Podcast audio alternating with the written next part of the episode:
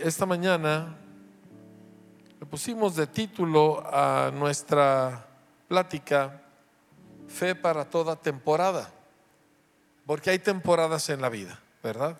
Génesis dice, mientras la tierra permanezca, no cesarán la cementera y la cosecha, el frío y el calor, el verano y el invierno, el día y la noche. O sea, hay todo tipo de temporadas, ah, de diferentes estilos, diferentes experiencias. Eclesiastés Salomón escribió, todo tiene su tiempo. Y él habló, tiempo para plantar, tiempo para cosechar, tiempo para derribar, tiempo para construir. Hay, hay tiempo para cada cosa, hay temporadas en la vida. El común denominador no es que Dios arregle mi temporada porque no quiero pasar las temporadas de invierno, ni quiero pasar las temporadas de derribar y todo eso. No, la, la pregunta es cómo atravieso todas las temporadas de la vida. ¿Por qué? Porque la Biblia dice que el justo por su fe vivirá. Y hay solo dos maneras en que tú puedes vivir la vida. ¿sí? Una es a través de tu fuerza propia y la otra es a través de una fe viva en Jesús. Son las únicas dos maneras. No importa cómo te lo adornen, cómo te lo expliquen, es solamente ah, tu propia fuerza manifestada de alguna forma u otra o la fe en Jesús. La Biblia dice, el justo por su fe vivirá. Cuando la vida duele, cuando la vida, wow, qué padre, cuando todo está complicado, cuando hay oportunidades, cuando me siento bien, cuando me siento mal, la pregunta no es qué temporada estás atravesando, la pregunta es si tú estás viviendo a través de una fe viva en Jesús. Nosotros ahorita estamos atravesando una de esas temporadas, ¿sí? Y tenemos nosotros la convicción de compartirlo con ustedes en el momento indicado, porque ustedes son nuestra familia, la familia de la fe. Mire, mi parentela, pues nada más aquí, pero eh, ustedes, pues, toda la eternidad estamos juntos. Así que hay que llevarnos bien, por lo mismo, ¿verdad? Pero el asunto es de que hace aproximadamente a fines de junio, mediados de junio, yo me fui a hacer un implante dental y el doctor es un ferviente cristiano y muy querido amigo. Y me dijo, Enrique, necesitas hacerte estos exámenes para poderte hacer el procedimiento. Y me puso ahí y hazte este otro examen. Le dije, pero ese no tiene nada que ver contigo. Dice, tú háztelo. Así que me lo hice, ¿verdad? Porque todos tenemos que hacer caso. Y salió muy alto el resultado, malo, eh, de ese examen. Entonces, pues ya fui a ver a otro doctor, ¿verdad? Y, dijo, vamos a hacer esto. Y me vuelve a tomar el examen y, y efectivamente seguía muy alto el nivel de aquello. Así que me mandó el doctor a hacer una biopsia. Y el 2 de agosto nos dimos cuenta en la biopsia que resultó que yo traigo un pequeño tumor canceroso. ¿sí? o sea, un cáncer. Y esa palabra tiende a causarnos mucho shock a todos nosotros. Después de eso, pues eh, hemos tenido que proceder a saber eh, qué cosas hacer y no siempre ha sido fácil, de hecho fueron un par de meses bastante tensos, pero porque no conseguíamos a los doctores o no conseguíamos el estudio, etcétera. Y bueno, quiero que ah, eh, el asunto es que logramos hacer los diferentes estudios y finalmente Tita ya les platicará en mayor detalle eh, los diferentes contactos, etcétera. Y con el favor de Dios, el día 14 de este mes de octubre, eh, viernes 14 de octubre, me van a operar para extirpar aquel tejido maligno. Entonces, ahí nos encontramos. ¿Sí? Y yo quiero que Tita les hable un poco porque ¿Cómo respondes cuando pasan cosas así? ¿Cómo respondes a las vicisitudes de la vida? Y la vida te avienta cosas, ¿verdad? Todo tipo de cosas.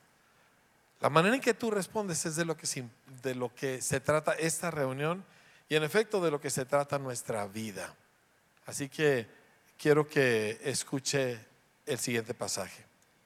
Cuando, este, cuando me dijeron, pues la palabra, aunque te lo adoren y te digan que, que hay toda clase de posibilidades y todo, pero pues te dicen la palabra cáncer y te remueve todo. Y yo lo primero que hice fue, me sucedió algo muy sobrenatural porque lo primero que vino a mí es el pasaje que les voy a leer, lo vi delante de mí, este, y era el pasaje de Eliseo y la tsunamita. Eh, Eliseo había orado por la tsunamita y, había tenido un hijo, no podía tener hijo, pero le voy a leer desde Segunda de Reyes 4, 14, dice,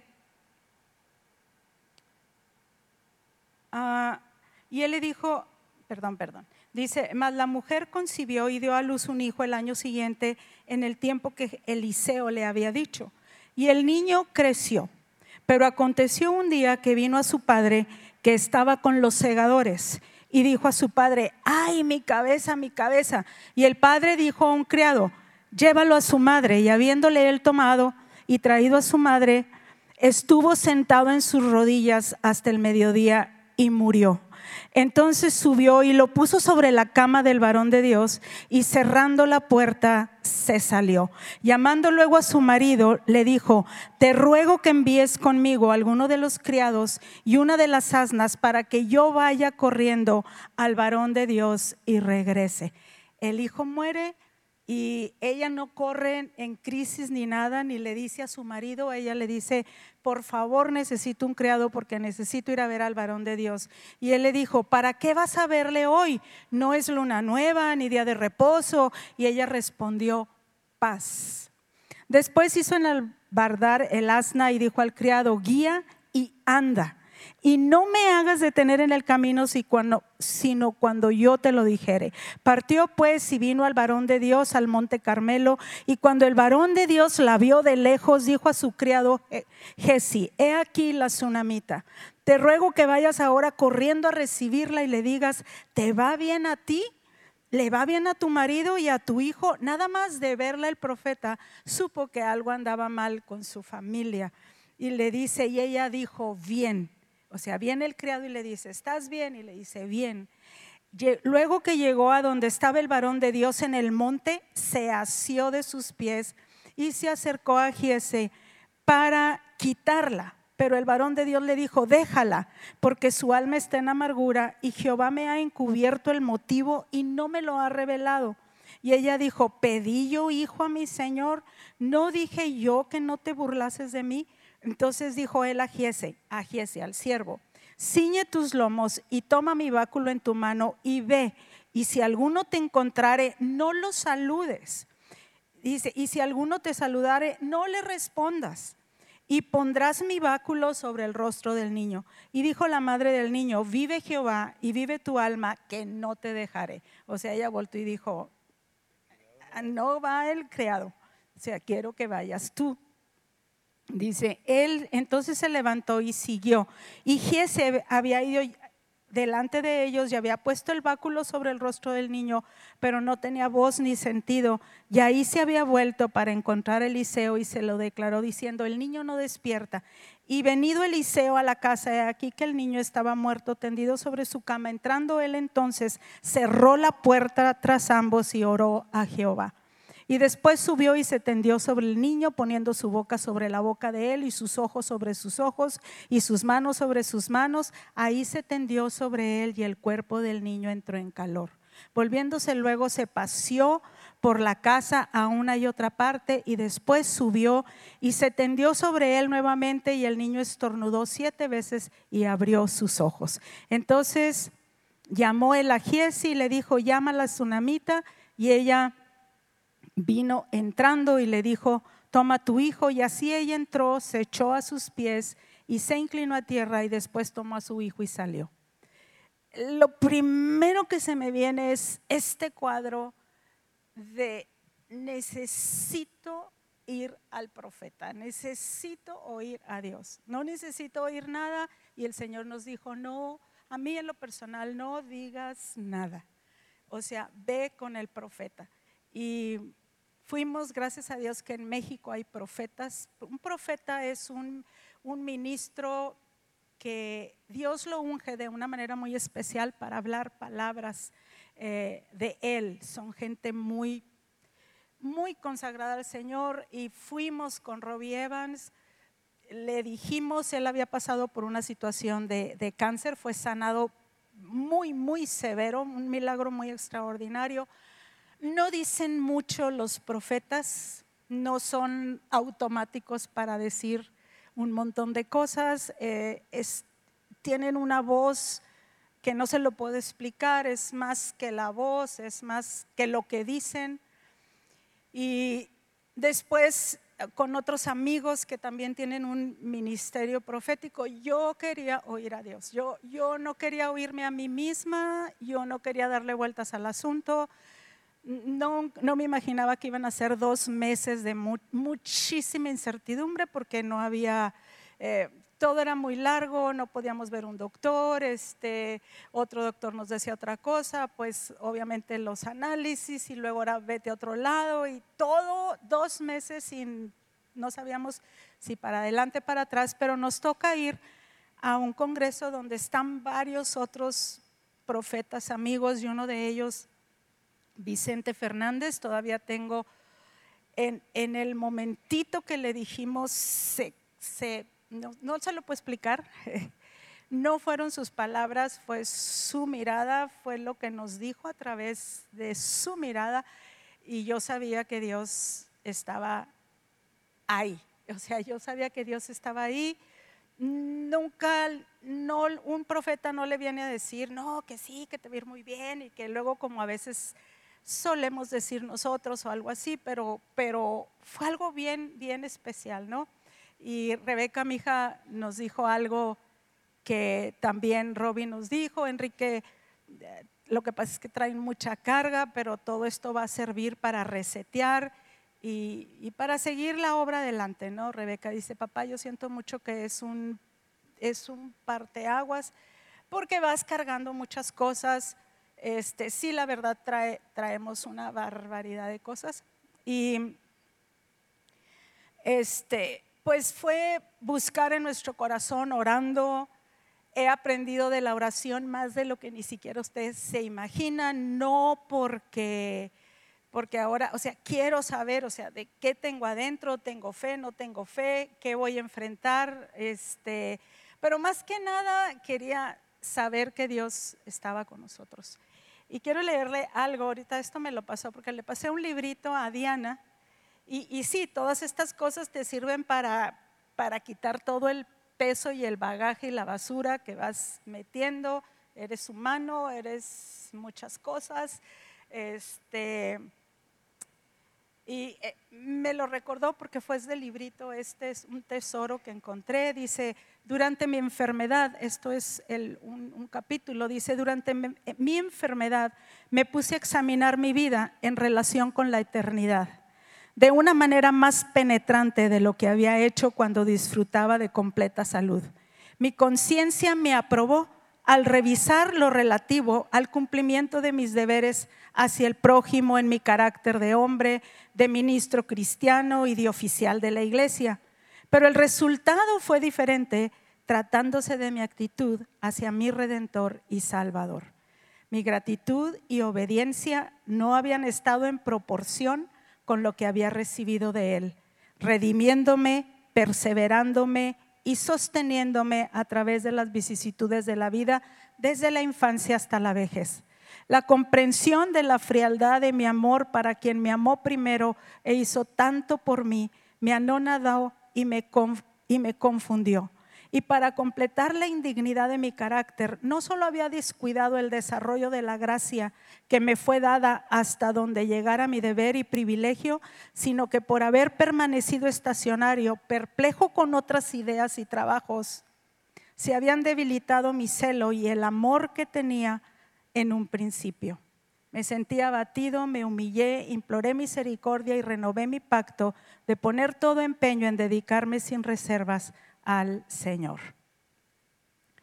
Y esto es lo que hace esos tiempos. Te, te sacuden, teníamos mucho trabajo, gracias a Dios que no paramos, ustedes nos vieron, teníamos que voltear al rebelde escuela, entrenar a los maestros. eh, no hemos parado. Esta semana tenemos entrenamientos, este, muchas cosas. Eh, gracias a Dios por eso. eh, pero gracias a Dios por porque no estaba buscando yo en- como no evadir la realidad. Yo decía, es que no, no estoy tratando de decir, no, no, no pasa nada, no pasa nada, sino realmente saber, ¿no? ¿Qué tienes adentro? Fue algo muy precioso, muchas cosas en medio de la incertidumbre, pues hay días que de veras se retrasaba todo, no, no nos respondían de cuándo nos iban a dar los análisis. Uno de los análisis fue en la Ciudad de México, no nos daban eh, respuesta y luego después se perdió, hasta se perdieron los análisis en, la, paquetería. Le dijimos, el, el doctor estaba, batallamos mucho para cita con ese doctor y luego se pierden los análisis, al fin llegaron, o sea, han sido un montón de cosas, pero en todo esto era como, bueno, pero yo quiero oír a Dios, yo, yo, o sea, yo quiero saber, o sea, de, de qué estoy hecha, de veras tengo fe. Para mí lo, lo más extraordinario eran esos encuentros a veces con los doctores preciosos, uno de ellos que era el que queríamos ver, es un amigo de la familia, muy buen doctor en Chihuahua, que confiamos pues mucho en él y, y no lo conseguíamos, había citas hasta diciembre, mi marido le escribe y en eso le contesta inmediatamente y a las diez y media de la noche le está hablando. Es simpatiquísimo, le dicen el Patch Adams, porque es, es muy simpático, está lleno y le dice, Así le dice, viejo chiple, a las diez y media de la noche. Ya está dormido, viejo chiple. A ver, ¿qué tiene? O sea, ya sabía que tenía. Dijo, véngase mañana, véngase mañana. Y, y ya ve, nos explica, ve todo. Le dice, yo lo quiero mandar con mi gallo, con un doctor de él. Y fue muy, muy especial porque generalmente los doctores pues te explican, te hacen y todo, pero iba yo saliendo y luego me dice, venga para acá y luego me dio un abrazote, ¿no? Este, y el otro doctor, precioso, muy serio, muy meticuloso. ah, las veces que he visto a mi marido, le, ya cuando termina, ¿verdad? Como dos horas hablando ahí con él y todo, todo va a estar bien, todo va a estar bien, señor Bremer. Y, y, eh, nuestro amigo, el dentista, también una belleza, Enrique, eh, así hasta, con, hasta los mismos tonos de voz en toda esta gente. Enrique, el Señor ha prometido que va a estar con nosotros todos los días. El Señor Jesús prometió estar contigo todos los días de tu vida y estás tomando, eh, Dios te está guiando por los mejores caminos, ah, todo va a salir bien. Pero más que el, el- el- no estás buscando oír cosas positivas, sino estás adentro, ¿no? Eh, para mí ahorita la carga más fuerte de todos nosotros es, bueno, y si, si nosotros nos vamos, o sea, ¿qué hicimos bien, qué hicimos mal? ¿Cómo está incompleta la obra? ¿Quién realmente no tiene una relación con la palabra que pueda decir, mi vida está definida por esto?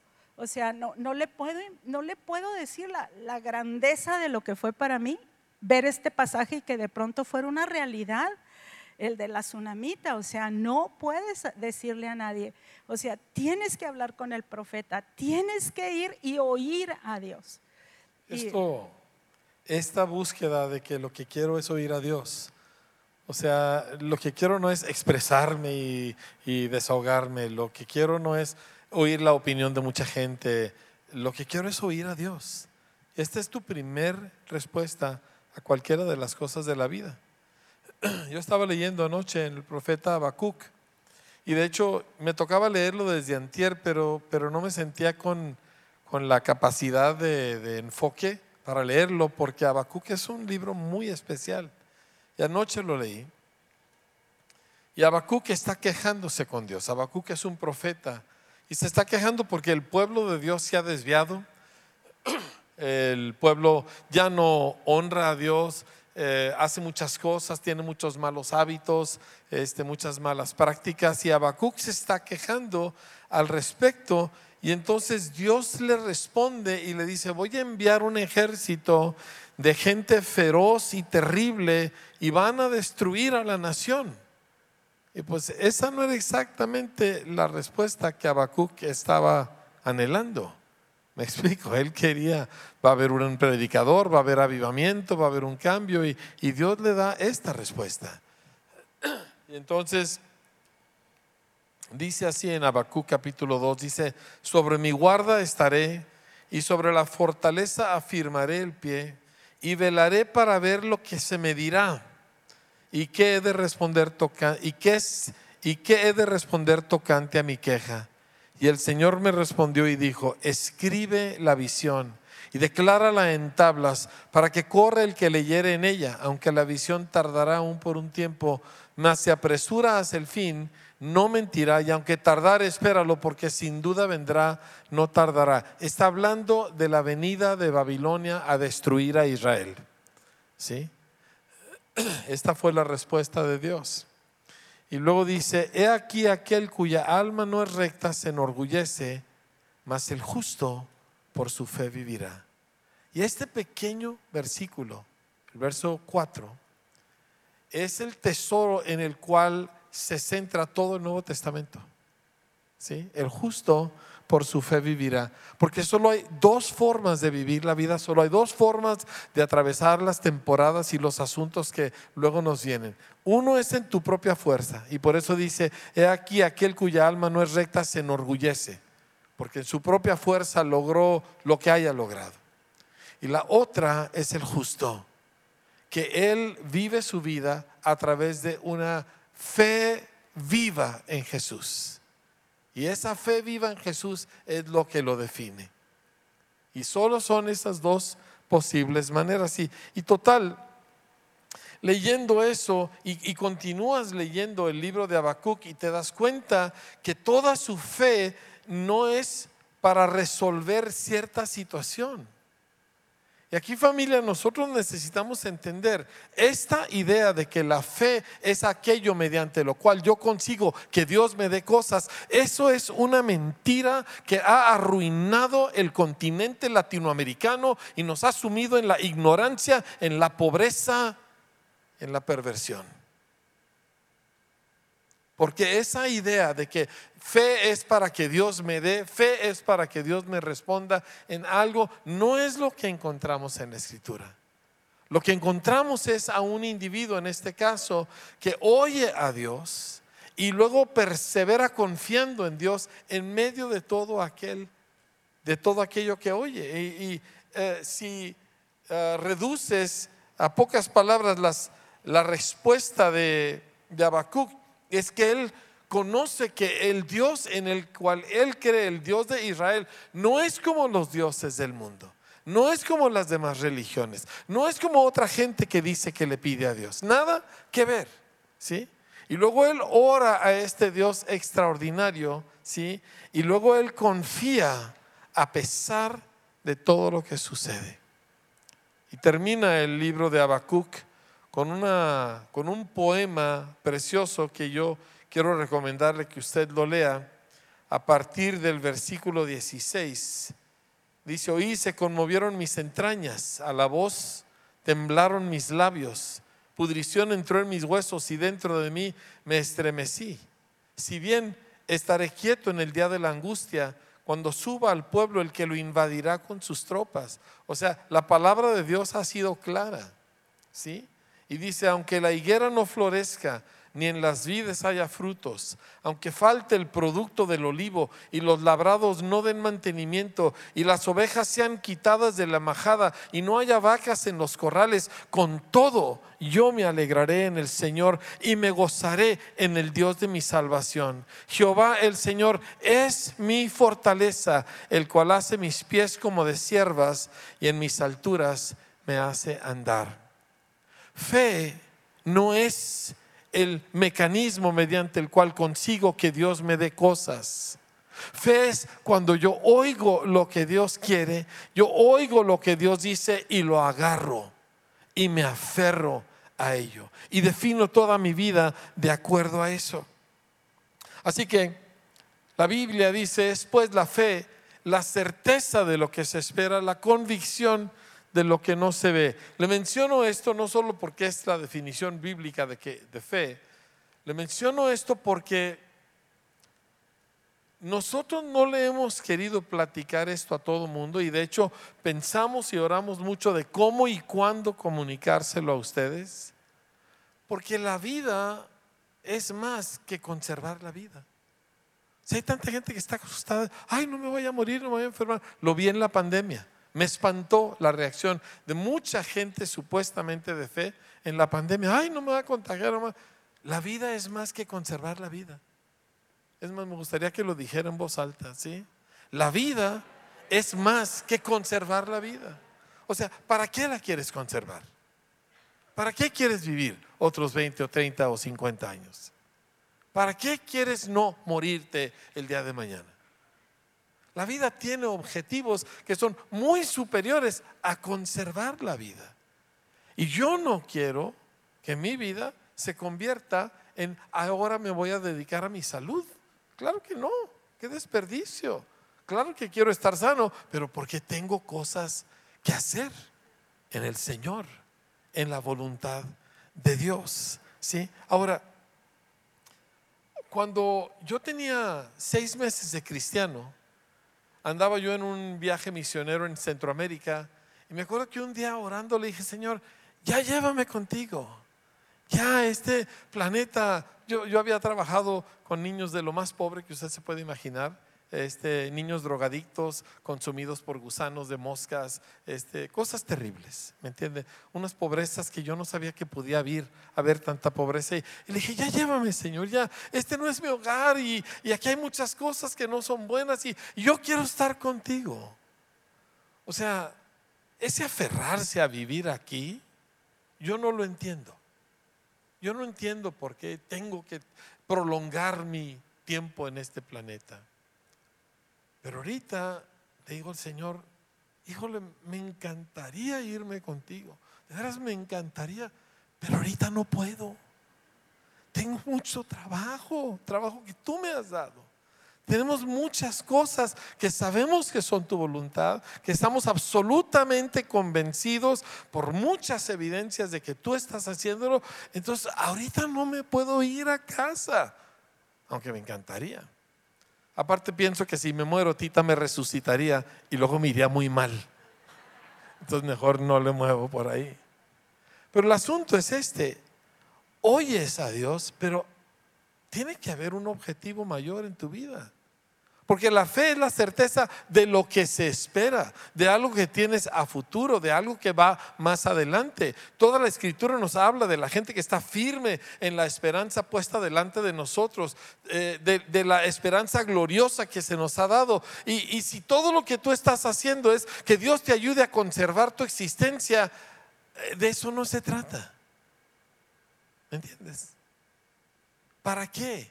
¿Por qué? ¿Cuál es la razón por la cual tú estás en este planeta? Yo vivo en Parral, Chihuahua, porque había un montón de gente. Cuando yo me convierto al Señor, que yo vivía en Estados Unidos, y, yo me doy cuenta, nadie de mi gente sabe que Jesús es real. Nadie de mi gente ha tenido un encuentro con el Señor Jesucristo. Nadie de ellos sabe que todo esto es real. Y yo necesito ir a decirles. Y me vine. Esa es mi razón para vivir aquí. O sea, no me vine porque aquí me ofrecieron un mejor trabajo o porque aquí estaba X persona. Me vine por el Señor. Y así pienso seguir. Porque ahorita estamos nosotros llevando a cabo unos proyectos enormes de educación, pero no es porque estamos buscando pararnos el cuello y decir, wow, qué bien educamos. Es que tenemos 25 millones de alumnos ahorita en México que no saben leer. Dice, no es cierto, sí sabe leer. Saben decir, ah, podrá librarlos en el día, pero no saben de qué se trata el pasaje. No entienden su contenido. Como pastor yo lo veo todo el tiempo. Personas leyendo la Biblia sin entender. ¿Por qué? Porque no sabemos realmente ya ni siquiera leer. Y yo tengo que llevarle el Evangelio a esa gente y no se los puedo llevar si no saben cómo leer la página de su Biblia. ¿Me entiende? Por eso estamos haciendo esto. Por eso vamos a, construir la escuela en, en, Vida con Futuro, la parte que sigue. Y por eso queremos educar a maestros para que ellos eduquen a niños, porque necesitamos llevarles el Evangelio. pero la cosa más, pues lo que más pesa de veras en nosotros, vivimos en una época muy, muy complicada, donde la gente gira mucho alrededor de nosotros mismos, giramos, somos nosotros, nosotros, nos cuidamos nosotros, eh, nos queremos sentir mejor nosotros, queremos sentir que hacemos algo de diferencia en el mundo, pero Cristo adentro está muy desvanecido y, yo dije, Señor, sacúdenos, o sea, yo, yo quiero un avivamiento, yo quiero, o sea, ver a mi amigo, eh, él se convirtió en la misma época que nosotros nos convertimos, ver esa marca sobre él. Y, y quiero que sepa que él no va a una iglesia cristiana, él es católico, este, no, él tiene la marca de Jesús en una manera fuertísima, no me habla de otra cosa, no me habla de nadie más, no me habla de la iglesia, no nos habla de nada. Eso es lo que yo quiero, que, que, que quedes tan absorto por Jesús que tú digas, yo tengo que hacerlo. Yo tengo que Él está tratando de comunicar en su consultorio a Jesús porque es un fuego que te arde sacar. ¿Cuántos no se sienten en, estos momentitos así como todos dispersos eh, por las redes sociales y cuando no andas allá, allá, allá, quién sabe dónde? pero no en Cristo, como decía él, lejos de, a lo mejor haces muchas cosas como persona y muy buenas y muy moral y muy todo, pero ¿Dónde está mi respuesta? Aquel que murió y resucitó por mí. Yo quiero volver a ver a Jesús como como oírlo a él otra vez decir Jesús Enrique, porque eso es lo que hace una persona llena del Espíritu Santo. Lo que hace una persona llena del Espíritu Santo es exaltar a Jesús, la obra de Jesús. Y esa obra aplasta toda lo demás de tu vida, tu carne, tus deseos, tus propósitos. Y, yo creo que, va, que yo creo que está viniendo un hambre en la tierra muy fuerte. Lo creo de todo mi corazón, pero nosotros queremos nosotros queremos ser los primeros que dicen yo lo quiero. Ahorita yo estoy, digo, ya, ya no voy a tener a lo mejor mucho tiempo. Eh, vamos, no vamos a poder tampoco contestar ni todas las llamadas, ni esto, ni lo otro. Vamos a estar lo que va a estar pasando con nosotros a través de Herbert. Les dirá, yo, yo confío que todo va a estar bien. Pero pero sí ahorita yo tengo grupitos pequeños que les estoy enseñando a leer la Biblia porque no sabemos leer la Biblia, la interpretamos, agarramos lo que queremos de la Biblia. Y, yo al menos yo le dije, Señor, yo, dame 12 gentes que escuchen y sepan para que lo sepan transmitir. Nosotros o sea, sí traigo mucha carga por educación y obviamente porque no quiero gente que no sepa leer la Biblia. Ese es todo el motivo de educar a la gente. No mejorar su vida, que tengan un entendimiento de la escritura. Y, y eso es lo que quiero para todos los adultos que tampoco recibimos una buena educación porque a veces tampoco entendemos la Biblia. Hay muy poca gente realmente educada en México. Por eso, sí me explico, yo quiero que cuando pasemos cosas nos pase, o sea, no me pasa seguido, pero cuando vi todo el pasaje así como la tsunamita, o sea, ve al profeta y, Dios abrió las puertas en, todos los sentidos, ¿no? Ve para que oigas a Dios.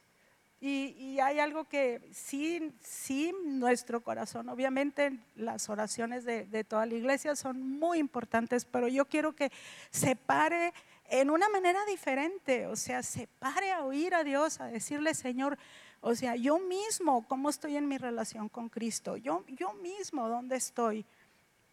Este, todas las cosas emocionales se tienen que quitar, toda la autolástima, no, no, acababa yo de, de leer, poquitito antes de la noticia, acababa yo de leer los profetas Isaías y Jeremías. Jeremías es muy difícil profeta porque habla de todo el juicio de Dios sobre Israel y como que tú dices, qué fuerte.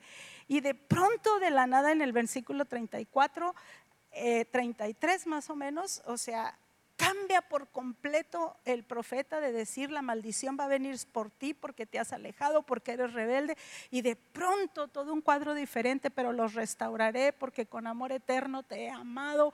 Fue algo fuertísimo para mí, o sea, ver el amor de Dios por su pueblo, ver, ver cómo ama un pueblo para él, porque dijo para los que para que los que viven ya no vivan para sí mismos, sino para aquel que murió y resucitó por ellos. Entonces, cuando me dan la noticia, yo sentí como, como si tuviera un vaso aquí y estuviera lleno ese vaso. O sea, lleno de ver el amor de Dios por su pueblo, la soberanía de Dios. Necesitamos subirnos a conocer a Dios de otra manera. Ese es el llamado por el cual estás tú aquí. Sea, ese es el llamado. Dios nos quiere sacar a todos de donde andábamos o donde andamos a todos y traernos a este lugar por medio de la fe, vivir para aquel que murió y resucitó por ellos, dejar de poner pretextos, o sea, abrir nuestro corazón a Él y, que la iglesia corra, o sea, todas estas oportunidades que hemos tenido de oír, de oír a Denver, ¿verdad? De oír la, la visita que viene ahorita o sea, abre tu corazón, no nomás vengas a la reunión, dile, Señor, dame oídos para oír, conviérteme en un vaso para servirte a ti. Porque, o sea, todos somos humanos y todos vamos agarrando muchas cosas y, y nos tenemos, los tenemos que quitar. Entonces, es un tiempo y es un tiempo de fe. Yo les he platicado cuando salimos súper quebrados en Los Ángeles en el evento que hicimos con 80 mil dólares. Y yo me acuerdo que el Señor volteó y estaban todos los chavos que habían hecho el evento junto con nosotros y todos voltearon a ver qué cara poníamos. Y yo nomás sentí que el Señor me dijo, voltea para arriba. Y volteé para arriba. Y, y, este, y volteé, no, no podía voltear para abajo, no podía voltear a lo que estábamos quebrados. Y el Señor me dijo, voy a suplir cada centavo de lo que les falta. Todavía recuerdo uno de los muchachos que me dijo, lo único que yo estaba volteando era ver qué cara ponía usted. Y, cuando volteas a ver a Dios, y este es el, llamado como queremos nosotros, agarra tu vida de donde esté y tráela al Señor. Así que yo quiero que aproveches tus momentos. O sea, porque si no te vas y te pierdes. ¿Y, cómo respondes en estos momentos? O sea, si tú respondes, ay Señor, líbrame de este momento, estás perdiendo tu tiempo, tu oración, tu fe y el momento, que es una magnífica oportunidad. ¿sí? Porque arreglar el momento no es, la, no es la causa del momento, me explico. El momento tiene otro objetivo de Dios en tu vida. Entonces, lo primero que tú haces es que tú quieres oír lo que Dios dice al respecto. Y esto nos quita lo histérico y lo abliche, ¿sí? Dos palabras muy ah, teológicas, ¿sí? Nos quita lo histérico y nos quita lo abliche y nos volvemos gente sobria. Parte de la razón que hablamos con la gente que hablamos es porque todos son hombres y mujeres maduros y no se, no se, no reaccionan y ay, ¿qué esto? Y no sueltan la lengua. Hay, mucha gente que te dice, no, que el Señor y que aquí, que allá, y le pone versículos, pero es su opinión, no es la voz de Dios, aunque use versículos. Y, no nos interesa eso. Así que cobras una sobriedad y te paras y dices, ok, Señor, aquí estoy y, y mis oídos atentos, quiero oírte. Y luego lo que oyes de Dios es la base de una fe verdadera.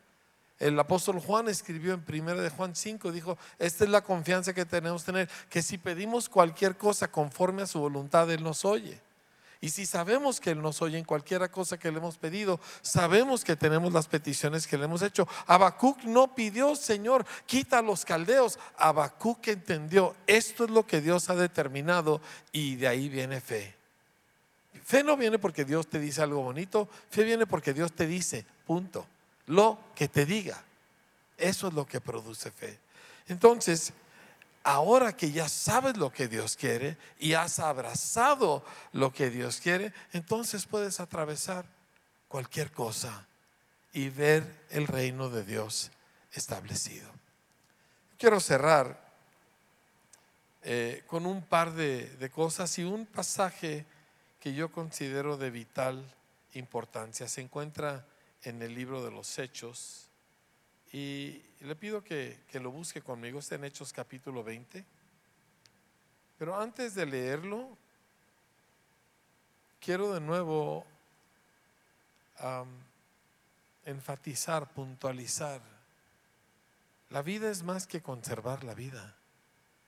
O sea, ¿para qué quieres conservarla? Y, y, la salvación es más que para evitar el infierno. Sea, la salvación de Cristo, si lo único que estoy buscando es evitar alguna cosa mala en esta vida o en la eternidad, pues, híjole, la, estoy reduciendo terriblemente. Necesito abrir mis ojos y mis oídos, captar lo que Dios está diciendo, entonces por ahí me voy. Yo, yo no quiero, por ejemplo, uh, obviamente yo anhelo y valoro profundamente la oración de ustedes. Pero yo no quiero que ustedes estén orando por mi salud y orando por mi salud y orando por mi salud y hablando de mi salud. O sea, porque la vida es más que conservar la vida. Yo quiero que estemos orando acerca de cómo impulsamos el Evangelio ¿Cómo alcanzamos a más gente que no conoce que Dios abrió la puerta de su casa y que cualquiera puede entrar y ser miembro de su familia y, siguen afuera de todos modos? ¿Cómo los alcanzamos a ellos? ¿Cómo somos más efectivos en la predicación del mensaje? Todos nosotros, de eso quiero que ore. Porque esa es la razón que estamos aquí. ¿Me, me comprende? ¿Sí? Entonces, entonces sí podemos orar Señor, sáname, porque hay muchas cosas que tú me has llamado a hacer.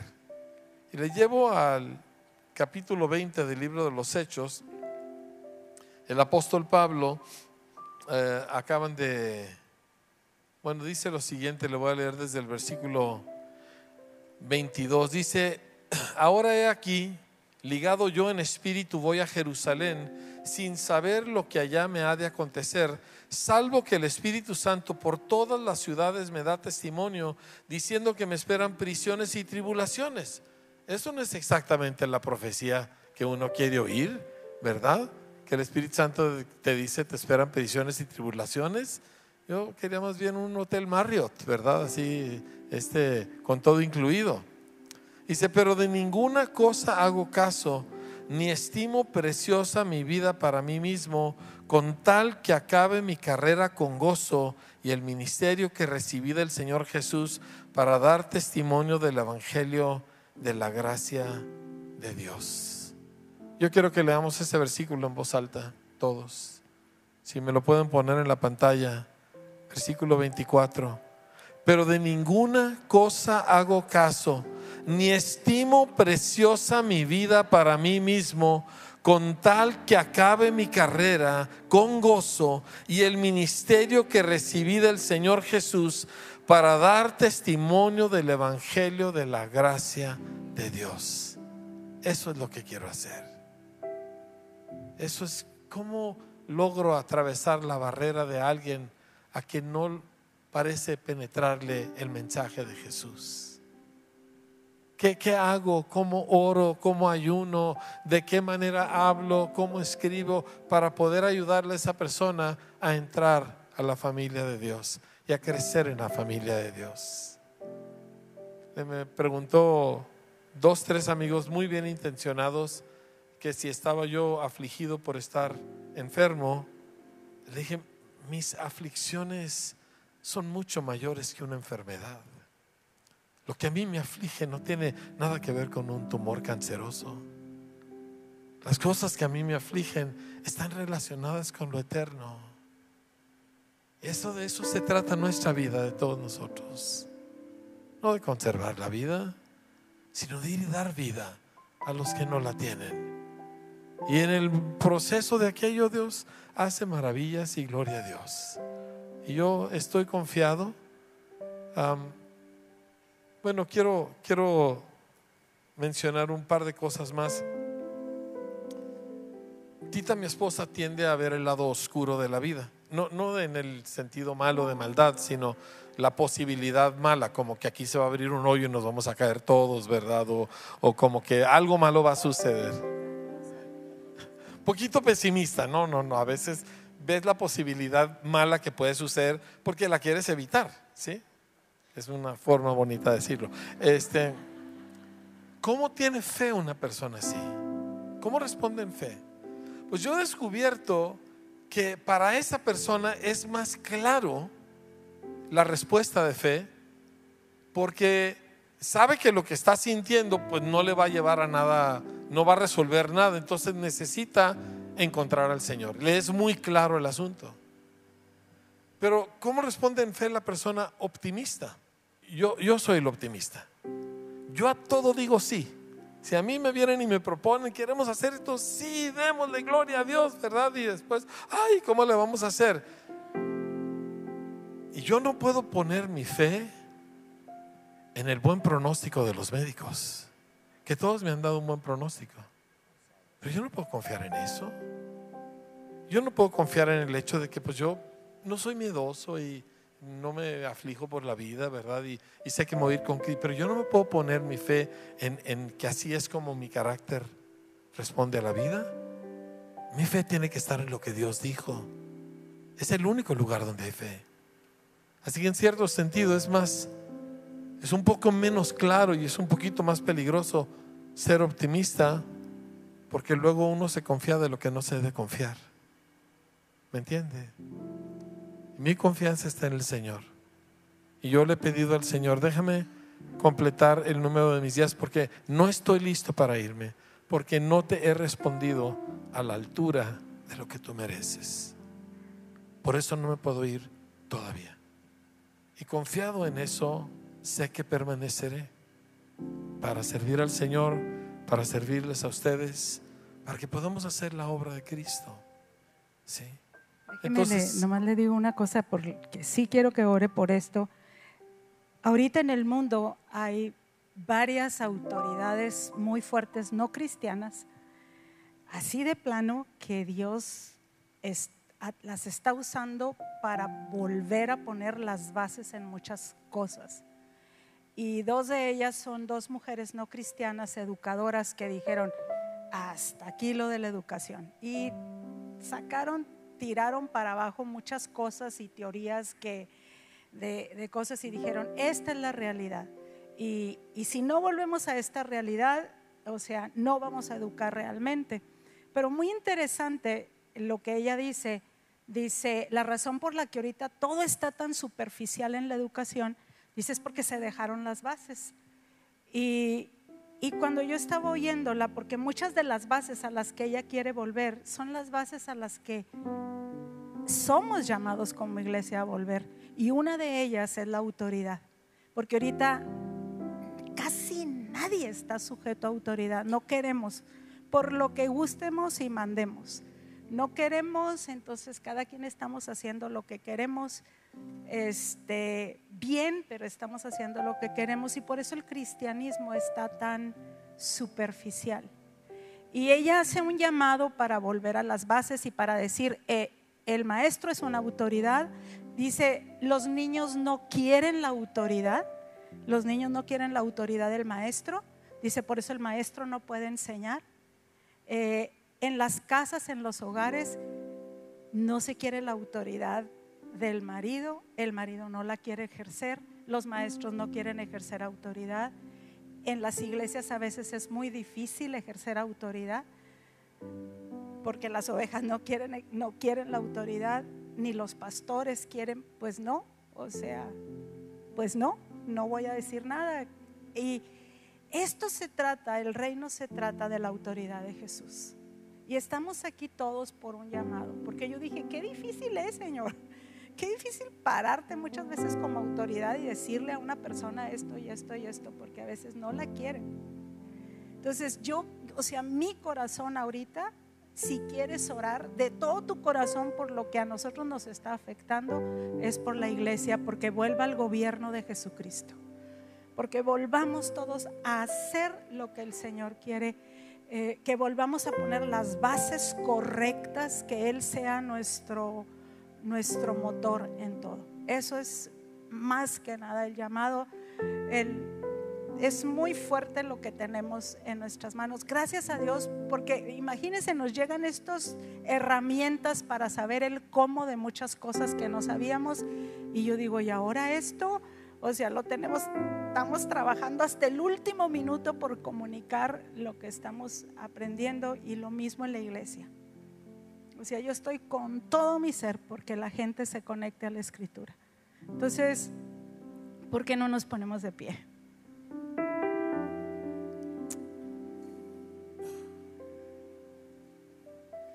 ¿Y por qué no te pones delante del Señor? O sea, yo sé que es bien difícil. Estamos en esta época tan difícil que a veces hincarnos nos cuesta mucho. Me ha costado mucho tener tiempos porque estamos muy, muy distraídos, pero ponte de pie y levanta tus manos si tú quieres. Dile, Señor, yo estoy aquí. Y tú nos estás llamando. Tú estás haciendo un llamado, Señor, para volvernos a ti. Espíritu Santo, yo te quiero pedir que tú abras los ojos del entendimiento de la congregación, de todos, que tu palabra sea mayor que cualquier otra realidad, Señor. Que el amor de Cristo, que, Señor, que el amor de Cristo que excede a todo conocimiento, Señor, pueda ser revelado a cada uno de nosotros y todos corramos a estar bajo tu reino y bajo tu gobierno. Señor, las respuestas a la vida parados en fe, con nuestros ojos puestos en ti, Señor. Haz algo en el espíritu, Señor, de la congregación en esta mañana, de todos nosotros, Señor, como iglesia, Señor. Que tu gloria sea vista en medio de nosotros. Y Señor, yo Danos oídos para oírte, Señor. Danos oídos para oír tu voz. Ayúdanos a vencer la pereza espiritual, la comodidad, Señor. Ayúdanos a esforzarnos por oírte y seguirte. Y que se cumpla en tu pueblo tu propósito. En el nombre de Jesús te lo pedimos. Padre, yo sé, yo sé, Señor, que tus planes son buenos para cada uno de nosotros y para todos nosotros en conjunto. Son buenos en gran manera. Son buenos más allá de lo que nos imaginamos. Quiero decirte que confiamos en ti, Señor. Y te seguiremos a ti, Jesús. Por donde quiera que tú vayas y digas lo que digas, te seguiremos.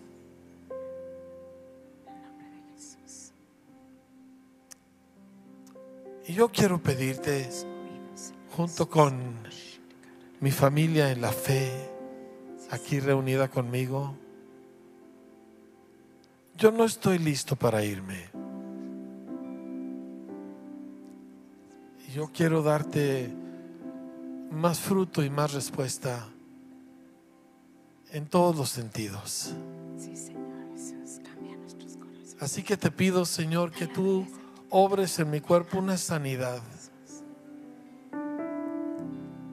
Porque queremos llevar tu evangelio, Señor. Y queremos disipular a la nación, Señor. Chiquitos y grandes Queremos levantar de esta, de esta multitud una enorme cantidad de obreros que se entregan, Señor, a tu causa sin importar la consecuencia. Que no cuentan su vida como algo valioso para sí mismos, Señor. Con tal, Señor, de acabar nuestra carrera con gozo y cumplir el ministerio que nos encomendaste Señor, de dar testimonio de las buenas noticias, de la gracia de Jesucristo. Así que, confiado en eso, Señor, te pido una sanidad total para servirte como debemos hacerlo, Señor.